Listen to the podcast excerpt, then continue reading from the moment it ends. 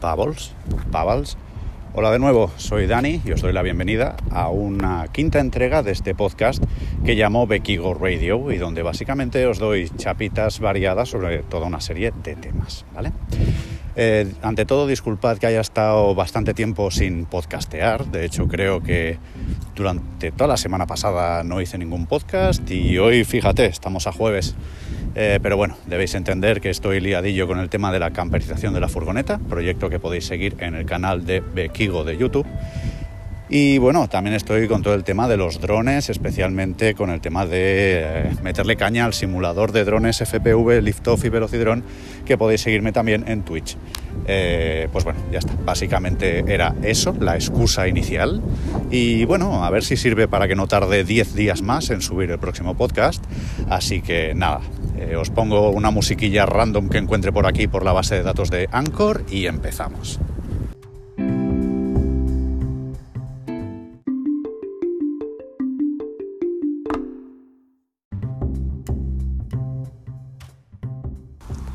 Bueno, hoy una vez más estoy de nuevo dándos la chapa mientras me pego un buen paseo por un camino aislado. Hoy es un día un poquito, no nada exagerado, pero un poquito ventoso aquí en Reus, así que es posible que el audio sea un poco mierdosín. Os pido disculpas también de, de antemano, ¿vale? Hoy estoy muy de pedir disculpas. En fin, acabo de salir del rocódromo, del SLAP, de aquí de Reus, mi rocódromo de tota confianza. Y nada, la verdad es que quiero aprovechar para comentaros eso, ¿no? Que es importante dar soporte a nuestros... Espérate, coche. Pues eso, dar soporte a nuestros centros locales, sobre todo temas deportivos, ¿no? Gimnasios, rocódromos, centros de yoga o lo que coño sea que vayáis. Eh, porque al final, bueno, hay que entender que este ha sido un año muy malo para ellos. El deporte no deja de ser una actividad, al menos yo lo considero así, fundamental y bueno, eh, la verdad es que es eso. Así que nada, he hecho como una especie de segunda introducción, no sé bien bien ni por qué, así que ahora ya sí pasaremos a la sección que tanto os gusta, que es la de algo random sobre mí. Y hoy básicamente eh, os hablaré de cómo me convertí de antirreciclador a bastante reciclador.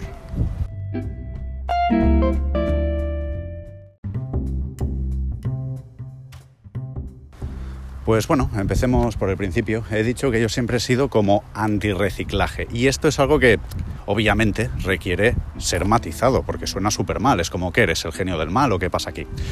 Muy simple. Eh, y una cosa no quita la otra, ¿eh? entendámonos. Por un lado, siempre he creído que básicamente se está culpabilizando a la sociedad, a la gente de a pie, como somos tú y yo, de que el planeta se está destruyendo, ¿no? Es decir, el planeta se está destruyendo y es por tu puta culpa porque tiras mucha basura y porque no reciclas. Si bien es cierto que a la hora de la verdad las tres R's, el reduce, sobre todo el reduce, es decir, compra menos, coño, el recicla y el reusa, podrían ayudar muchísimo a a que los recursos del planeta duren más de lo que están durando, porque ya hemos llegado al punto de consumir más recursos de los que es capaz de regenerar la Tierra. Eh, repito, este discurso de el mundo se está yendo a la mierda y es por tu culpa civil, pues ¿qué quieres que te diga? Siempre me ha tocado un poco la fibra, me ha parecido un poco tocada de huevos porque a la hora de la verdad, eh, yo qué sé, ¿sabéis lo que contamina un avión? ¿Sabéis lo que contamina un barco? ¿Sabéis lo que contaminan los centenares de miles de millones de kilómetros que se recorren diariamente con camiones, autobuses, coches, motocicletas y demás? ¿Y me vas a decir que el mundo se está yendo a la, mierda por mi culpa? Perdona, cuando la industria deje de contaminar lo que está contaminando y cuando el transporte pase a ser sostenible, entonces vas y me pones a mí en el punto de mira. Pero no vengas de buenas a primeras a decirme que la culpa es mía cuando el 70% de la contaminación mundial la está produciendo la industria. Pues bueno, este sería un poco el argumento que yo esgrimía por aquel entonces y que seamos sinceros, no deja de ser cierto. Pero de ahí a, mm, ¿sabes qué? Como solo tengo el 30% de la culpa, voy a asumir el 0% de las consecuencias, eso tampoco es así al final seamos, seamos conscientes. Todos nuestros actos, por pequeños que sean, tienen repercusiones por pequeñas que sean. Entonces, ya te digo, de un tiempo a esta parte, sin ánimo de dármelas de soy aquí la Greta Thunberg o como coño se llame la niña esa, o la Madre Teresa Calcuta del reciclaje o algo así, porque no es cierto. Sí que es verdad que, hombre, de un tiempo a esta parte estoy procurando pues reciclar, separar, pues ya te digo, la materia orgánica, cristal, envases, eh, plástico, eh, perdón, papeles y cartones y demás, ¿no? Eh, yo que sé, antes a lo mejor gastaba unas pilas y cogía y las tiraba a la basura normal, es decir, pecado capital, y ahora mismo pues ya no hago eso, aparte de que procuro trabajar con baterías recargables, pilas recargables en lugar de material de usar y tirar. Pero bueno, ya te digo, creo que a la hora de la verdad, eh, si bien lo que acabo de decir antes sigue siendo cierto y joder, culpabilizarnos a nosotros de que tú y solo tú eres el auténtico culpable de que el mundo se vaya a la mierda, hombre, eso no es así. Pero sí es verdad que como individuos, que tú como individuo o yo como individuo, no somos nada, somos una molécula en el universo. Pero si nos sumamos todos los miles de millones de personas, joder, somos muchos miles de millones de moléculas que estamos produciendo muchísima basura, que no la estamos separando, que luego esa basura acaba toda junta ocupando descampados y más descampados y más descampados. Y ya está, y eso cuando se acaba nunca.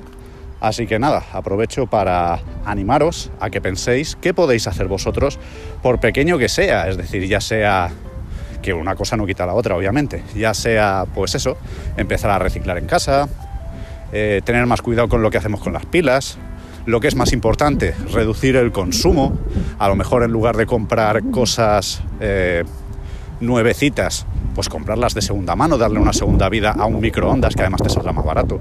O incluso, bueno, hay gente que compra y que vende ropa de segunda mano. Pues no sé, son cosas que nos podemos plantear. Eh, luego, obviamente, yo que sé, el tema de comer menos carne, por ejemplo. La industria alimentaria, sobre todo eh, bovina, es la mayor productora de contaminación del mundo, ¿vale? Pero bueno, estos son pequeñísimas acciones que cada cual tiene que plantearse hasta qué punto se quiere involucrar, pero desde luego, repito, tener solo un 30% de la culpa no nos permite asumir un 0% de las consecuencias. Como individuos, algo debemos hacer. Y ya os digo, y es más o menos así, esta es la reflexión que me ha llevado a mí y que espero que os lleve a vosotros también, a pasar de antirreciclaje a, bueno, vamos a hacer algo por poco que sea.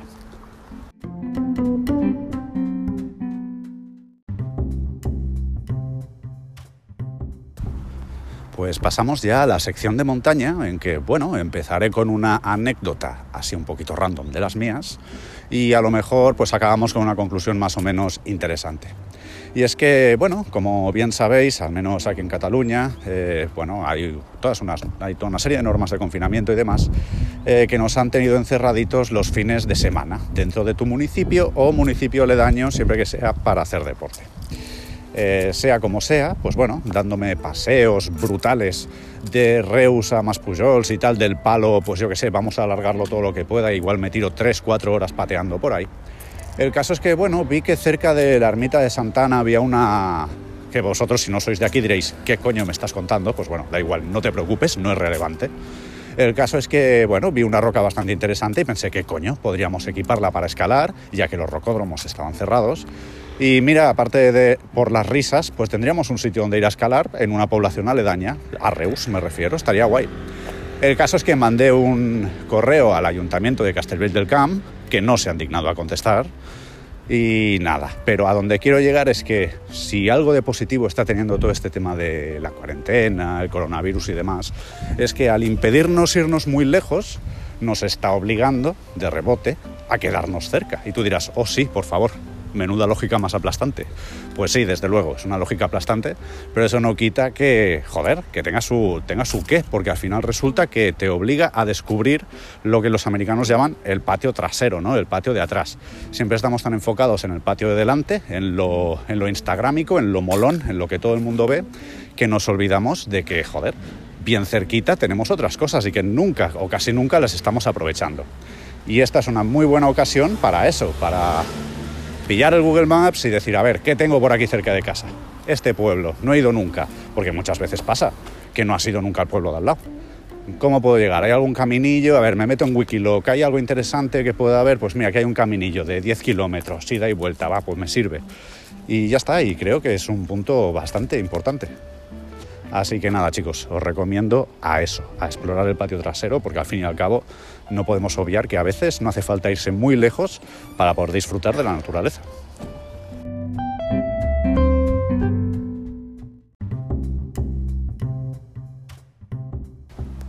Pues bien, hemos llegado ya, así como las balas, a la sección que denomino el viajero 2.0 y en que os recomiendo aplicaciones o consejos tecnológicos para cuando estéis por ahí pues haciendo el canelo con vuestro coche, furgoneta o lo que coño sea. El caso es que hoy, a diferencia de entregas anteriores, no voy a aplicar, ay, perdón, no voy a hablar de una aplicación como tal, sino que voy a hablar de un gadget, de un aparato, vamos. Y en este caso me refiero a lo que se conoce como GPS de mano. Y tú dirás, bueno, a ver, eh, hoy en día todos tenemos un teléfono más o menos pepino y esos teléfonos ya traen GPS integrado, igual que traen de todo. Así que, ¿para qué quiero eso, jaja? Saludos. Pues bueno, aprovecho para comentar que, poca broma, sí, vale, los GPS no están nada mal, sobre todo los que tienen integrados los teléfonos de alta gama, pero eso no quita que sean bastante limitados y que si estás en medio de la montaña, sobre todo si te mueves pues eh, por rutas senderistas más o menos complejas, pues hombre, es bastante fácil que el móvil te deje tiradísimo, ¿vale? Y los usuarios de Wikiloc lo podéis saber, que muchas veces pasa, yo que sé, en la ruta del Cares, por ejemplo, vi un vídeo el otro día que le pasaba a un compañero de YouTube, que sí, que estaba registrando el track y cuando se quiso dar cuenta había perdido los satélites. Bueno, obviamente shit happens, eso puede pasar, pero si vas con un buen GPS de mano, como podría ser, y que conste que no, no lo digo sponsorizado, es simplemente hablo de este porque es el modelo que conozco, el Etrex E30 de Garmin. La verdad es que a mí en alguna ocasión me ha sacado de algún apuro y ¿qué queréis que os diga? Eh, sí que cuestan un dinerillo, pero si te vas a mover en sitios más o menos aislados, la verdad es que creo que es casi casi obligatorio, ¿vale? Estamos hablando de que estos cacharros te están costando tranquilamente entre 100 y 200 euros. Obviamente, con buena polla bien se folla y si te quieres comprar uno de 4.000, pues seguro que existe. Pero que bueno, que con uno de 150 a 180 irías más que sobrado. De hecho, tanto es así que estoy convencido de que no le he sacado al mío ni, ni un 20% del jugo que se le puede sacar. Pero bueno, un ejemplo en que me haya sido útil, pues bueno, yo si os soy sincero no lo uso tanto como para seguir una ruta, porque a ver, tampoco estoy tan loco como para meterme campo a través, ¿vale? Cada vez, con la edad, cada vez me gusta menos eso y es un follón y paso. A veces, si veo que me estoy perdiendo, casi que prefiero dar media vuelta que no huir hacia adelante, que acaba siendo un follón que te cagas. Pues eso, a lo que iba. Una ocasión en que me fue muy útil fue, por ejemplo, en Noruega, haciendo la ruta... ¿Cuál era? ¿La del Kerak Volten? Sí. Sí, la de la roca que cuelga, vamos. Estaba ahí en Noruega con Marta y el caso es que llevaba el GPS ya no tanto para seguir la ruta, porque ya te digo, no me meto por sitios complicados, sino sitios que más o menos estén bien señalizados. Pero bueno, a veces ocurre, ¿no? Que de repente dices, uy, me he perdido. Y el caso es que nos pasó, íbamos siguiendo a unas chicas, eh, confiando en su buen criterio, y cosa que resultó ser un error. Y hubo un punto en que llegamos a un barranco, las chicas se giraron y nos dijeron, sorry, como diciendo, nos habéis seguido y ha sido una cagada por vuestra parte. El caso es que, bueno, afortunadamente, pues gracias al GPS sabíamos qué dirección tomar. Ojo, tuvimos que ir campo a través, tuvimos que atravesar un par de barranquillos y tal.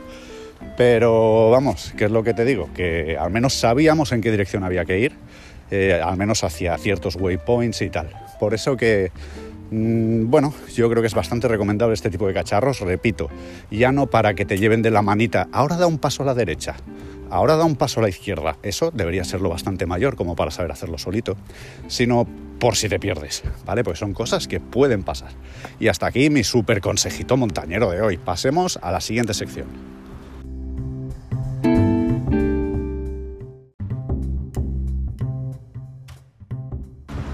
Y llegamos al fin a una de vuestras secciones favoritas, por lo que me decís, que es la de Semos lo que comemos, o dicho de otra manera, consejos que tienen que ver con, bueno, con nuestra alimentación y tal, cosillas relacionadas con dietética y nutrición, que eh, aprovecho para comentar, como siempre, que yo no soy un especialista, ¿vale? No soy mm, dietista ni nutricionista, así que si tenéis dudas, eh, no me hagáis caso a mí, que no soy más que un colgado, iros a un profesional, por favor, ¿vale? No me hagáis eso. No vayáis luego diciendo es que he dejado de hacer esto porque lo dijo Dani, ¿vale? Sea como sea, em, ya te digo, yo tengo cierto interés por este tema y es por eso que me estoy informando y estoy aprendiendo ciertas cosas, pero eso no quita porque, joder, no soy un investigador, ¿vale? Es decir, yo recojo de aquí y de, y de, allá y luego lo transmito y obviamente el mensaje se puede deformar o puedo haberlo entendido yo mal o, bueno, viene a ser lo mismo dicho de otra manera. Entonces, venga, vayamos al punto del que quiero hablar hoy y es de cuánta carne deberíamos comer las personas. Y ahora es cuando podríais pensar, ya estamos, ya estamos el puto vegano, ya está haciendo propaganda y tal. Bueno, ante todo, que quede claro que no, eh, ¿cómo se dice? No me etiqueto a mí mismo como vegano porque considero que es una palabra demasiado seria, a pesar de que, bueno, procuro que mis actos y mi alimentación influyan lo mínimo posible en el sufrimiento animal, pero eso no quita, pues, joder, lo reconozco, que alguna vez, pues, me apeteció comerme unas galletas, hostia, llevan leche, bueno, tira para adelante, ¿sabes? Es decir, bueno, tampoco soy Superman, ¿vale? Pero que vamos, que en la medida de lo posible procuro, procuro respetar eso. En fin, volviendo al tema en cuestión de cuánta carne deberías comer tú, que eres un ser humano. Eh, esto me, recuerda a un punto bastante interesante y es, no sé si conocéis a Carlos Ríos, muy probablemente sí. Es un nutricionista bastante joven, otro coche. Pues eso, que además, eh, bueno, se hizo famoso por el concepto del real fooding, de la comida real, ¿vale? Y bueno, creo que sea como sea, todos podemos estar de acuerdo en que cuanto menos ultraprocesado entre en nuestro cuerpo, pues casi que mejor, ¿verdad? Pero el caso es que hay que entender que este nutricionista, que es, voy ya metiéndose, poquito a poco voy metiéndose en el tema. Este nutricionista no es vegano, que conste, es eh, omnívoro, come pues lo que le da la gana, siempre que no sea ultraprocesado. El caso es que, bueno, eh, cuando aún lo seguía, porque aprovecho para comentar que lo dejé de seguir porque se puso súper pesado cuando empezó la, la pandemia, pero del palo de subir 17 historias por hora que era como, por favor, quita, ya está, estoy harto. ¿Vale? Ya he pillado el concepto, no te sigo más, porque eres un pesadísimo. No sé si ahora lo sigue siendo o no, pero la cuestión es que lo dejé de seguir. El tema es, poco antes de dejar de seguirlo, subió un tema que me pareció bastante interesante, y es que él, por lo visto, hacía, no sé si lo sigue haciendo, ya me lo diréis vosotros, eh, pues sus estudios y sus movidas así de nutricionista, ¿sabes? El caso es que, bueno, hubo un punto en que su investigación se centró en la siguiente cuestión, y era cuántas veces a la semana es recomendable comer carne, para las personas, se entiende.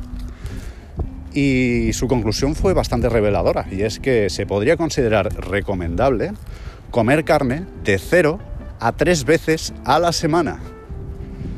Ojo, recomendable comer carne de 0 a 3 veces por semana, dicho por un nutricionista que no es vegano, dicho por un nutricionista omnívoro. De aquí podemos extraer dos conclusiones súper interesantes. La primera es, bueno, pues que te lo está diciendo este señor, o este, o este chico, porque es bastante joven, pero queda lo mismo. Te lo está diciendo este nutricionista. Podrías no comer carne y aún así tu alimentación podría ser saludable perfectamente. Luego ya entraremos en el terreno de la vitamina B12 y tal, pero bueno, esto es un tema que igual lo dejo para otro día, pero porque hay, hay mucha desinformación también al respecto. ¿eh? Pero bueno, es lo que te digo. Esa sería la primera conclusión y es que podría ser saludable vivir sin carne. Y la segunda es que todo lo que sea comer carne más de tres veces a la semana dejaría de ser saludable. Y luego hay todavía un bonus track, que sería, cuando hablamos de carne, hablamos de, de músculo de animal o hablamos de proteína animal en general, porque si empezamos a contar también los lácteos y los huevos, alucinas. Lo digo porque yo, por ejemplo, antes de empezar con todo el tema del vegetarianismo y tal, pues bueno, yo como todo el mundo, desgraciadamente, porque bueno, es un tema cultural, comía carne no tres veces a la semana, tres veces al día. Es decir, entre el pescadito de la cena, el pollo de la comida, eh, los lácteos del desayuno, los embutidos de media mañana, los embutidos de media tarde. Estaba todo el puto día comiendo proteínas de origen animal. Plantéate si a ti te está pasando lo mismo, porque es perfectamente fácil que sea así. Eh, y de hecho aprovecho para comentar que ya por aquel entonces estaba comiendo entre comillas bien, ¿vale? Es decir, no es que estuviera comiendo chorizo, sino que comía pues el pavo, ¿vale? Pavo del Lidl, 97% pavo, no como la mierda del Mercadona, que es un 50% de jamón york, y el otro 50% es vete a saber qué harinas y qué mierdas. En fin, que ya estaba comiendo entre comillas bien, ¿vale? Y aún así, ya te digo, es que estaba comiendo proteínas de origen animal todo el puto tiempo.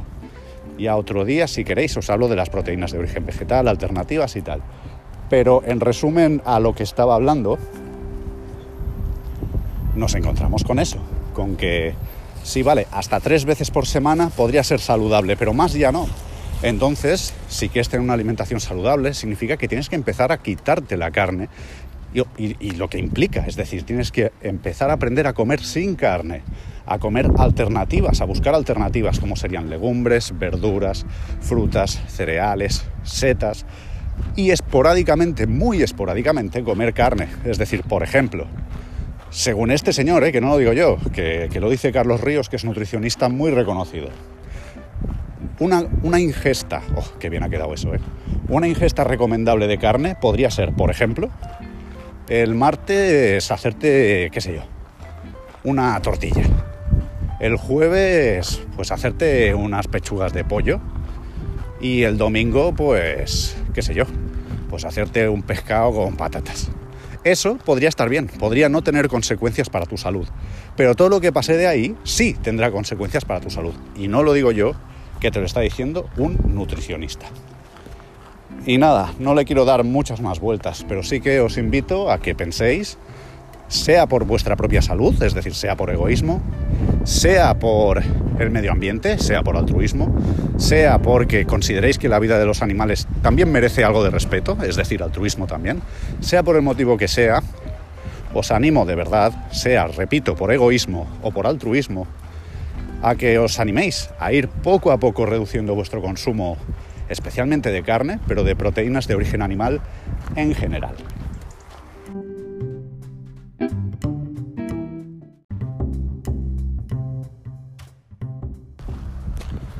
Llegamos ya a la sección de van lifing o vida nómada.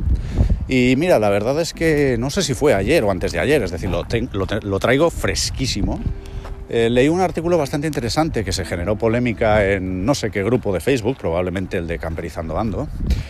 Y era de un medio bastante reconocido, ahora no te sabría decir. No, te sabría decir si sería el país o quién coño, es igual. El caso es que el titular venía a ser algo así como vivir en una furgoneta, eh, sueño de libertad o eufemismo de la pobreza.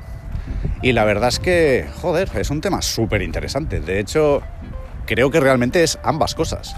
Es decir, desde luego, el que piensa en, vivir de una forma más o menos, ya, no te digo itinerante, es decir, joder, nadie te obliga a irte de los sitios. Bueno, o, sí, pero digamos que no.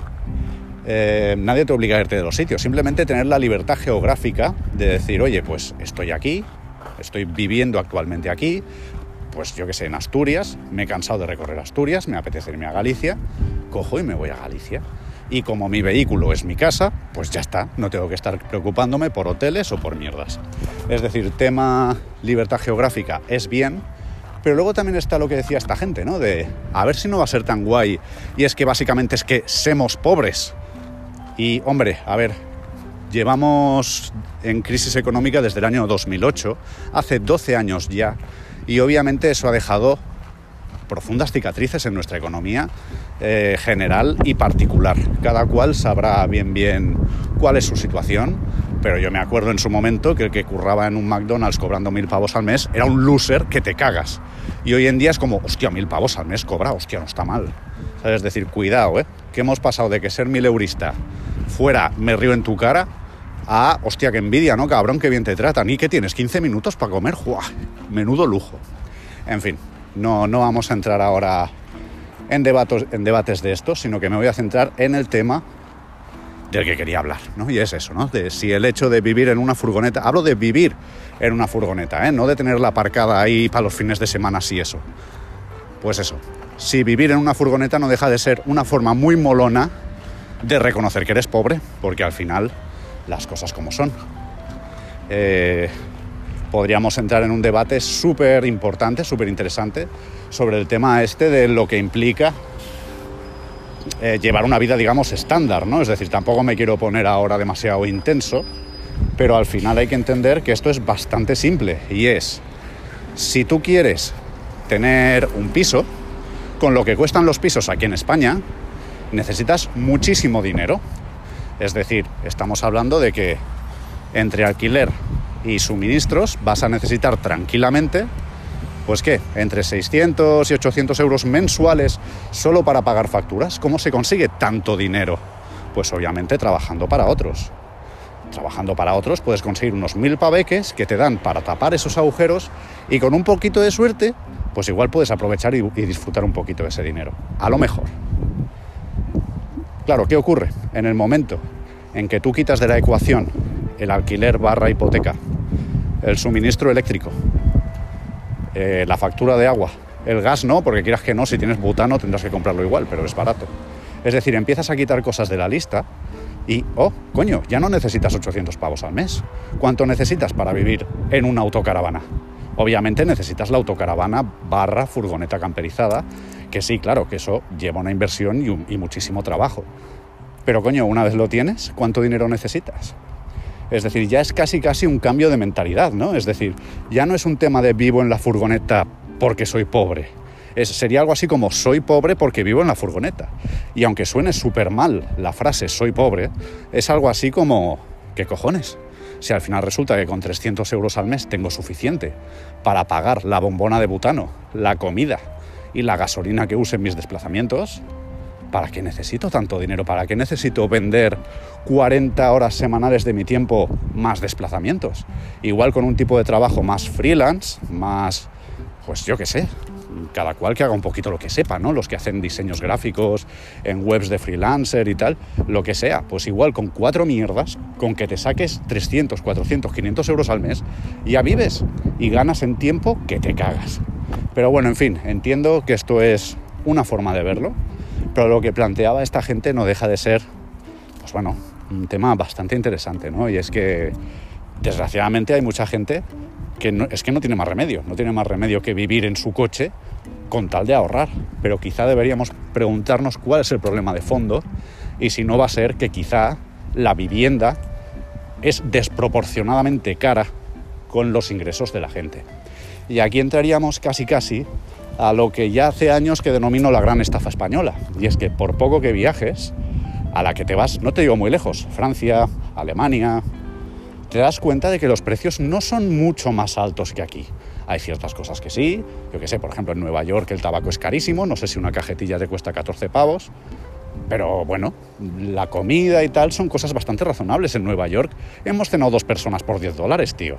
Esto no sé si lo puedes hacer en España en muchos sitios. Bueno, sí, un kebab o rollos así. Lo que quiero decir es que los precios, el coste de las cosas, en el primer mundo está, entre comillas, bastante estandarizado, bastante. Puede haber variaciones y tal. Pero ya te digo, los precios son bastante similares en Alemania, en Francia, en Estados Unidos, en España o en Italia. Pero, ay coño, los salarios resulta que no. Con lo cual te acabas encontrando con que sí, vale, tú tienes que pagar 600 eh, euros de alquiler y un francés tiene que pagar 700. Pero es que le está cobrando 2.000 y tú estás cobrando 900. Entonces, claro, ahí es donde está la gran estafa.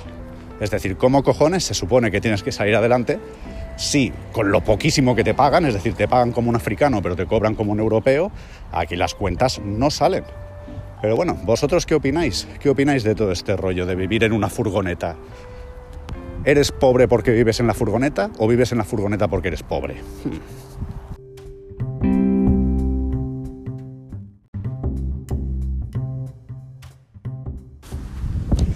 Vale, y pasamos ya a la sección de drones, que hoy la verdad es que viene pues poco cargada, no os voy a engañar, va a ser bastante rapidilla. Y es que, bueno, hoy mismo, cuando me he puesto a mirar el grupo de Telegram de Canarias Drone, que es una fuente inagotable de información, la verdad es que es una comunidad brutal, eh, pues nada, mirando un poco por encima los 300 mensajes que tenía pendientes, me ha llamado la atención una cosa, y es que parece ser que con la nueva normativa europea de drones, todos los drones van a tener que estar asegurados, tener un seguro de responsabilidad civil. Yo, si os soy sincero, como entre muchísimas comillas especialista en drones, como sabréis si me seguís en YouTube en el canal de Drones by Bekigo, eh, yo estaba bastante convencido de que la idea era que los drones de menos de 250 gramos, como sería pues el DJI Mavic Mini, Mini 2, etcétera, se librarían. De hecho, ya en su momento en la charla de AESA salió un poquito el tema, no sé cómo fue bien bien, y el rollo era que Europa quería seguros para todos los drones. Pero que parece que en Españita las cosas iban a ser distintas y que, bueno, los drones de menos de 250 gramos igual se iban a librar. Pero parece ser, a una falta de confirmación, porque aún no ha salido el Real Decreto correspondiente, parece ser que es posible que sí, que, todos los drones tengan que estar asegurados. Que de hecho yo también les digo una cosa, si la clave de esta normativa es estandarizar las cosas a nivel europeo, tendría poquísimo sentido que un operador español con un Mavic Mini no tenga que pagar seguro para pilotarlo en España, pero en el momento en que se vaya a Francia, sí, ¿sabes? Sería como un poquito absurdo. Así que francamente, pues puede ser, puede ser.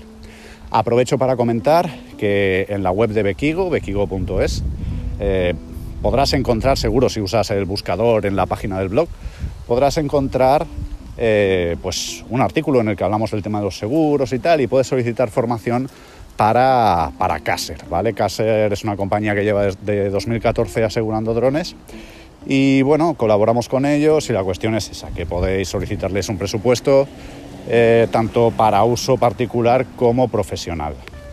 Y ya está, la verdad es que tema drones no tengo mucho, mucho más que añadir. Así que vamos cerrándolo y pasamos a otra cosa.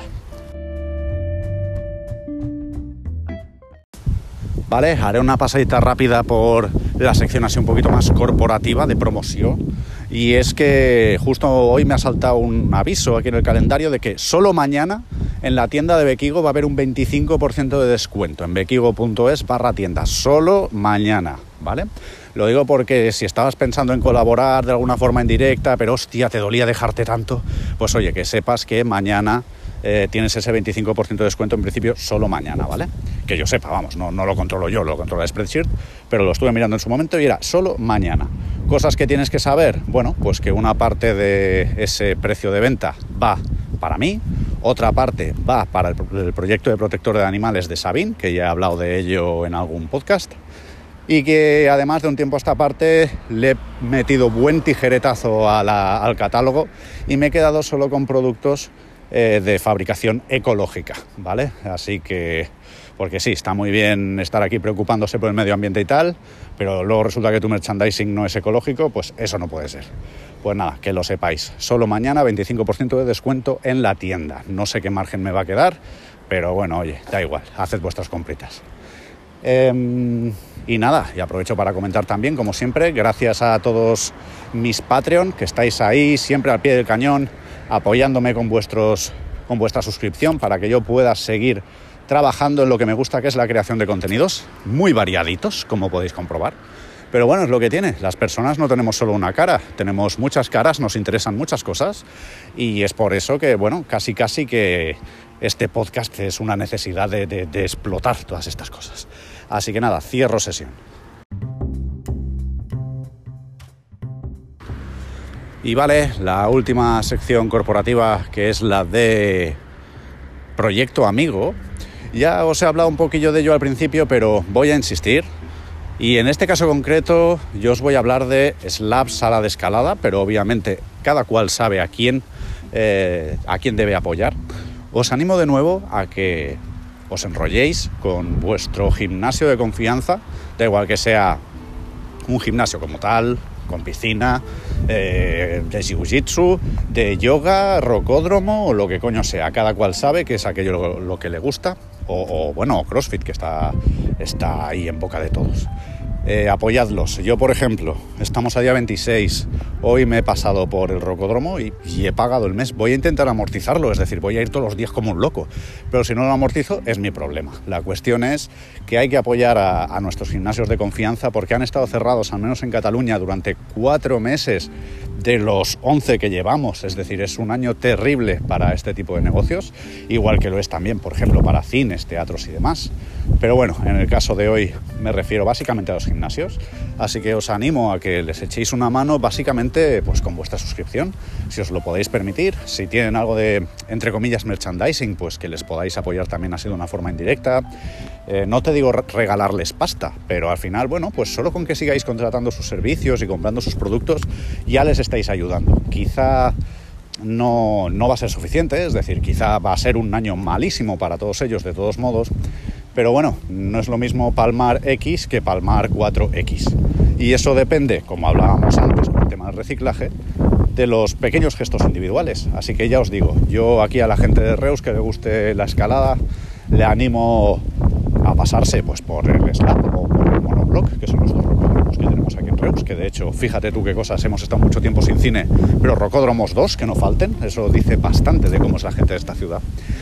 Eh, pero bueno, en fin, que os animo eso, a que echéis una mano a vuestros centros deportivos de confianza, porque este año ha sido súper terrible para ellos.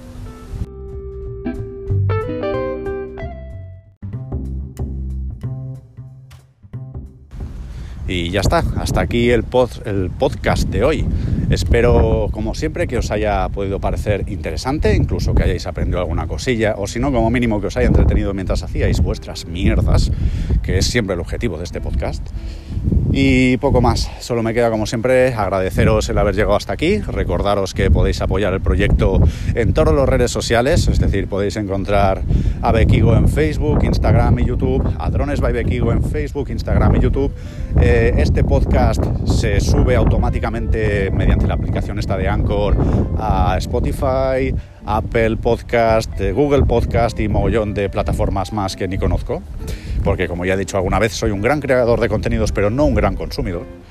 Y nada, y recordaros también que si de verdad queréis ayudarme, si os lo podéis permitir, eh, recordaros que tengo un Patreon que podéis encontrar en patreon.com barra bequigo, donde no solamente podéis apoyarme con una pequeña suscripción mensual, sino que tendréis acceso, a veces anticipado, a veces especial, a toda una serie de contenidos que voy creando. Algunos son exclusivos para Patreon y otros, por ejemplo, todo el tema de la camperización de la furgoneta, pues sí, vale, el vídeo va a ir a YouTube, pero la versión de Patreon sale unos días antes y sale con contenido extra. Así que, ah, si no te lo quieres perder, ya sabes.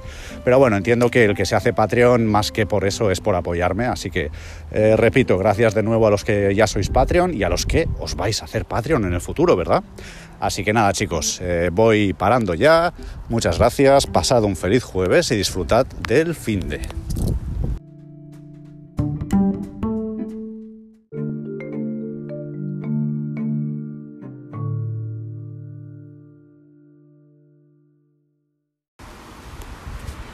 Ah, así que te has quedado hasta el final, ¿eh? Ya te sabes el truquillo de que después de la musiquita ridícula viene una frase, ¿eh?